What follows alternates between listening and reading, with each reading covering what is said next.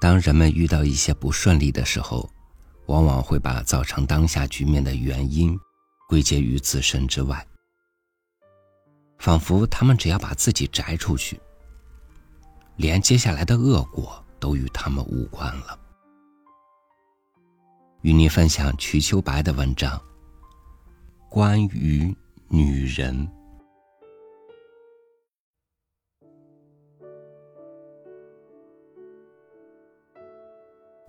国难期间，似乎女人也特别受难些。一些正人君子则被女子爱奢侈，不肯光顾国货。就是跳舞、肉感等等，凡是和女性有关的，都成了罪状。仿佛男人都做了苦行和尚，女人都进了修道院，国难就会得救似的。其实那不是女人的罪状，正是她的可怜。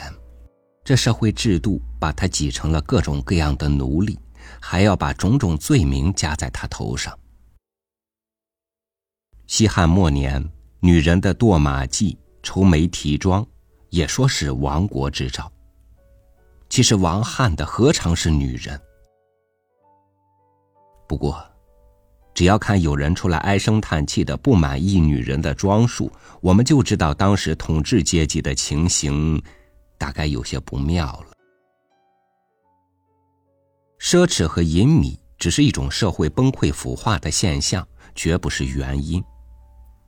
私有制度的社会本来把女人当作是私产，当作商品。一切国家、一切宗教都有许多稀奇古怪的规条。把女人看作一种不吉利的动物，恐吓她，使她奴隶般的服从，同时又要她做高等阶级的玩具。正像现在的正人君子，他们骂女人奢侈，板起面孔维持风化，而同时正在偷偷的欣赏着肉感的大腿文化。阿拉伯的一个古诗人说。地上的天堂是在圣贤的经书上、马背上、女人的胸脯上。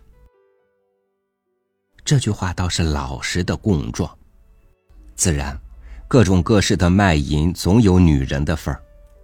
然而买卖是双方的，没有买淫的嫖男，哪里会有卖淫的娼女？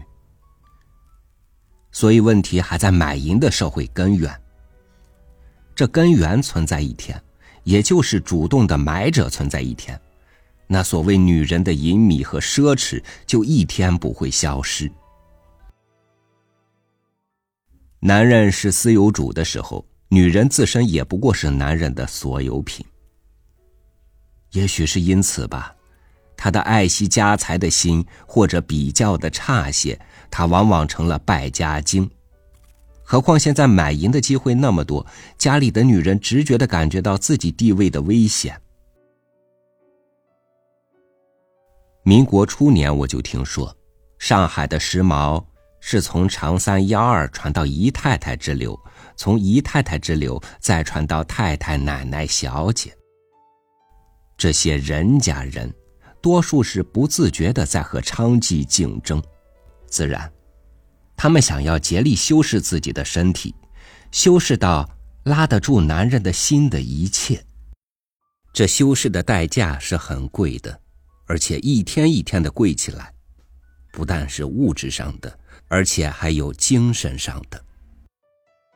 美国一个百万富翁说：“我们不怕供，我们的妻女就要使我们破产，等不及工人来没收。”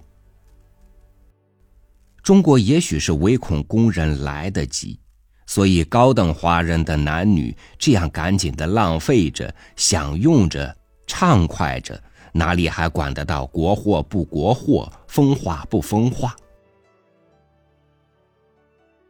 然而口头上是必须维持风化，提倡节俭的。